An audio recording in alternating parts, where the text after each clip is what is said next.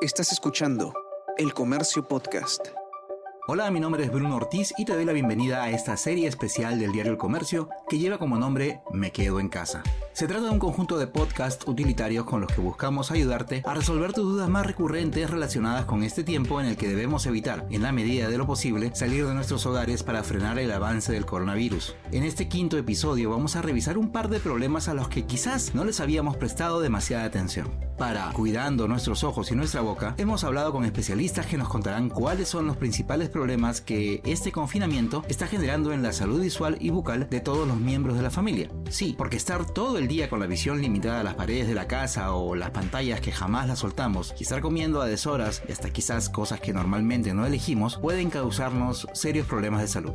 Empecemos con la vista. ¿Cuáles son los principales problemas que se pueden presentar en la visión tanto en niños como en adultos? Nos contesta Juan Carlos Corbera, médico oftalmólogo de Oftálmica, Clínica de la Visión. En estos tiempos que nos tocan vivir de aislamiento social obligatorio, pasar en cuarentena con la familia en casa, eh, recibimos múltiples consultas telefónicas con respecto a problemas visuales. Tanto para adultos como para niños, una de las principales causas de consulta que son manifestadas se refieren básicamente a problemas inflamatorios en el ojo. En los tiempos en donde está toda la familia en casa, que comenzamos a movilizar ropa guardada, a arreglar los closets, a cambiar las cosas del escritorio, hay partículas de suspensión y comienzan a aparecer problemas inflamatorios en los ojos. La típica conjuntivitis del verano, aquella que se presenta con el ojo rojo, con escosor, con aparición de secreción por las mañanas, es una clásica eh, motivo de consulta que recibimos en esta época. Adicionalmente, los problemas de fatiga visual, los problemas de estrés visual, dolor de cabeza, por el uso intensivo de dispositivos electrónicos. Estamos trabajando desde casa, estamos haciendo mayor uso de la computadora, de las laptops, tanto adultos como niños. Los niños están resolviendo las tareas del colegio en, casa y están dedicándole mucho más tiempo a las actividades lúdicas también. Y, seamos claros, eh, los niños están pasando más tiempo también en actividades lúdicas en los dispositivos electrónicos.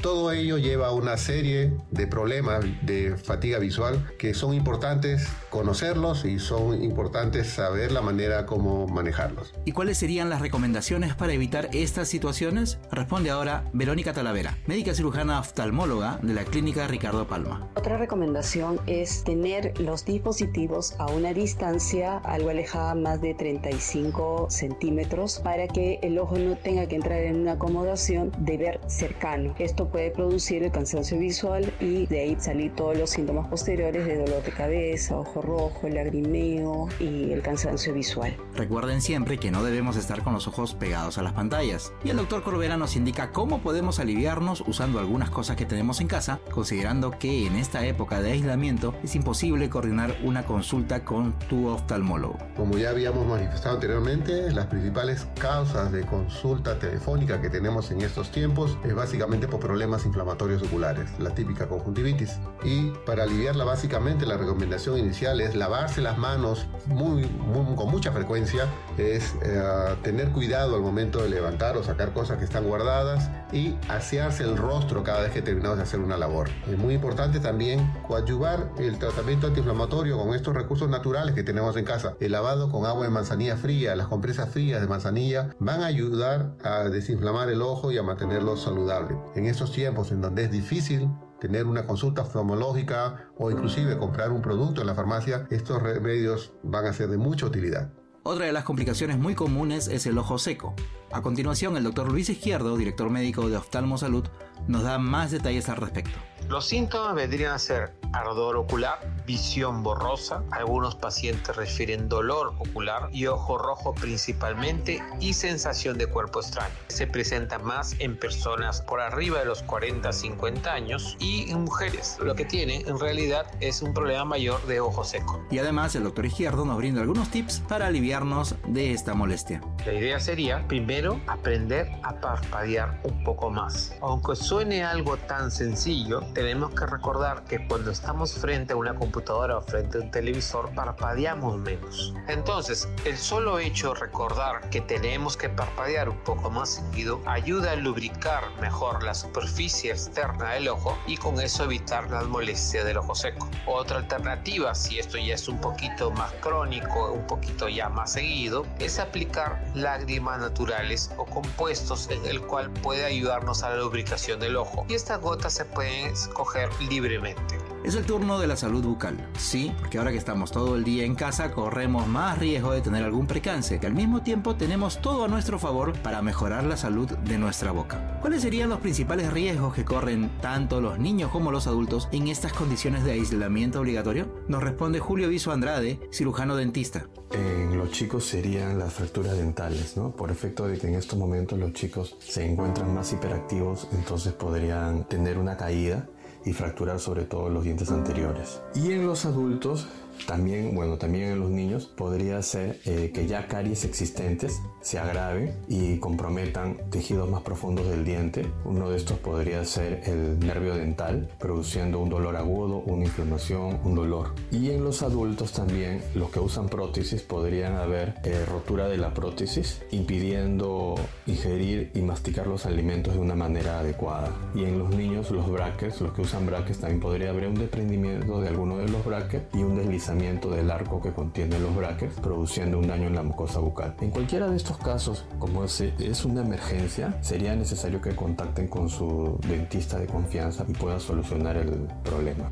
Por su parte, el odontólogo Guillermo Ríos, director de Estética Dental Ríos, considera que en la situación por la que estamos pasando, lo ideal sería aprovechar para darle a nuestra boca un mantenimiento necesario. Ahora que estamos en casa y que no podemos salir por la cuarentena, eh, definitivamente se van a manifestar algunos problemas bucales, ¿no? Todo depende ahorita del mantenimiento que le demos a nuestros dientes, como un correcto cepillado. Recuerden que tenemos que cepillarnos tres veces al día como mínimo, pero ahora aprovechando que estamos en casa, podemos tratar de cepillarnos después de cada comida. Recuerden que los alimentos que tienen azúcares y carbohidratos son los que más se apelmazan en las encías y en los dientes. Entonces tenemos que tratar de sacarlos lo más rápido posible, ¿no? Con un cepillado exhaustivo que debe durar, ahora que estamos en casa, mínimo entre 3 a 5 minutos para poderlo hacer bien. Y es que el cepillado siempre será parte fundamental de nuestra salud bucal. Es por eso que, para Julio Viso, la clave está en hacerlo correctamente y convertirlo por fin en un buen hábito. Efectuar un correcto cepillado. Y ahora que tenemos tiempo, deberíamos de hacerlo en el tiempo necesario, la técnica necesaria, tal vez ver alguna, algún tutorial en, en internet sobre una técnica de cepillado y ponerla en práctica, como debería de ser todos los días, y crear un hábito y podríamos hacerlo extensivo este, esta enseñanza a los niños de casa, porque a veces no los supervisamos también cómo se están cepillando. Entonces eh, podríamos cepillarnos juntos con ellos para hacer más dinámica la lección. También se recomienda el uso del hilo dental. ¿Estás seguro que lo estás utilizando bien? Se recomienda usar el hilo dental entre los espacios interdentales, entre diente y diente. No se trata solamente de introducir el hilo y sacar, sino se trata de introducir el hilo y frotar cada superficie del diente. Entre diente y diente hay dos superficies de cada diente. Entonces tenemos que frotar ese hilo dental hasta que salga todos los restos de comida. Si sale un poco de sangre, no se asusten, es normal porque como no solemos hacerlo con frecuencia, la encía puede estar ligeramente inflamada. Recuerden de que tienen que tener un cepillo dental nuevo o cada dos meses cambiarlo. Si ya su cepillo ha pasado tiempo y ya tiene más de dos meses, cambiarlo para poder hacer un cepillado exhaustivo y tratar de usar enjuagatorio bucal por lo menos una vez al día de recomendación en la noche. Ahora que tenemos tiempo y que podemos observarnos con más calma, ¿qué podemos hacer si notamos que tenemos las encías inflamadas? Se recomienda usar el enjuagatorio bucal tres veces al día y si hay cualquier proceso como un afta, que ahorita que estamos con estrés, probablemente muchas personas podemos tenerlo, ir a la farmacia o pedir un delivery de calmafta o gingisona, lo cual va a ayudar en estos momentos momentos. ¿Y qué podemos hacer cuando tenemos dolor y heridas en las encías? Si tenemos un dolor un poco más severo y aún así no podemos ir donde nuestro odontólogo y vemos que ya tenemos en la encía una pequeña infección tipo un chupito que realmente es una fístula, recomendamos hablar con su odontólogo para que le recomiende los medicamentos necesarios para poder soportar el dolor y la molestia durante esta cuarentena. Recuerden que si ya tenemos un pequeño absceso, ya debe haber una infección bacteriana. Entonces para eso lo más seguro es que su dentista o su médico le va a tener que recetar antibióticos, analgésicos y antiinflamatorios, ¿no? Por vía oral. Si la infección es muy severa, probablemente vamos a tener que recetarle de manera parenteral o intramuscular. Recuerden que hay pacientes que son alérgicos a los antibióticos o alérgicos a los AINES o a otros tipos de medicamentos. Por eso es muy importante comunicarse con su odontólogo, explicarle su caso y conversar para que su odontólogo pueda hacerle una receta como se debe. ¿Qué alternativa tenemos si descubrimos un diente cariado que nos empieza a doler? Tenemos algunos pequeños remedios caseros que tal vez pueden mejorar un poquito tu dolor, ¿no? Como un clavito olor. El clavo olor es un producto, es natural y que con el que se hacen algunas pastas de sensibilizantes odontológicos. Entonces, poner un clavito olor y morderlo en una zona o en un diente que tenemos un poco de molestia puede ayudarnos de manera casera para evitar ir al dentista. Y sabes que si usas brackets o tienes una prótesis dental, tienes que asearlos con mucha frecuencia. Aquí Guillermo Ríos te lo explica. La limpieza y desinfección de estos aparatos es muy importante, ¿no? Sobre todo en estas épocas de pandemia. Entonces, se recomienda que estos aparatos deban dejarse remojando por, un, por